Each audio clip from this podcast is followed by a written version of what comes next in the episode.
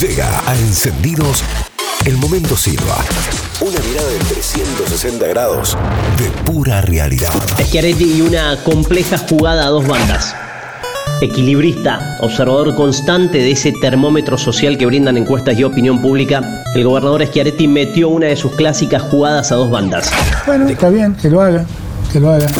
Características en buena parte de las tres gestiones que tuvieron a uno de los socios fundadores de la coalición que llevó al peronismo a gobernar durante más de dos décadas la provincia, el dueño del despacho principal del panal metió el recorte del que hablaron hasta en medios nacionales. Yo siempre seré un humilde hijo. 45% de descuento de su sueldo, trasladable esto al resto de los principales funcionarios del Ejecutivo y la repercusión inmediata en el Legislativo Provincial, donde el vicegobernador Calvo armó sobre la hora una reunión de labor parlamentaria y anunció el mismo recorte para los legisladores. Las caras de los parlamentarios que pasaron por el remozado edificio de la unicameral lo decían todo. La maniobra contó, como la mayoría de las veces que la situación lo requiere, con el asesoramiento de esa mesa chica del esqueletismo que en este tipo de situaciones se hace más chica que de costumbre. No es la acción de un grupo de iluminados.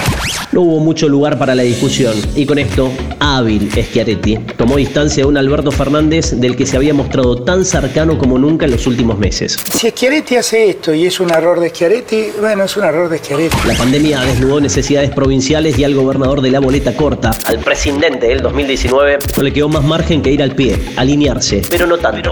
Apenas notó que el albertismo lo quería empezar a contar entre los propios, con oficialistas nacionales adelantando que los diputados esqueretistas acompañarán con el quórum y los votos el impuesto a la riqueza, el heredero del cordobesismo metió el volantazo y se diferenció. Yo soy seré cordobés hasta el caraco. Recorte profundo y mensaje a Casa Rosada, donde no quieren ni escuchar hablar de ajuste en los funcionarios. No necesito a Schiaretti como no necesito ningún gobernador. ¿Son reclamos antiestados? Puede ser. Puede ser. También es cierto que a la oposición de las cacerolas apenas se intentó aplicarle un descuento del 40%, al propio Massa le llegó un pedido casi desesperado. Se trataba de un verbo rágico, diputado de la oposición que, ante la posibilidad del recorte, decidió cambiar el eje de sus reclamos.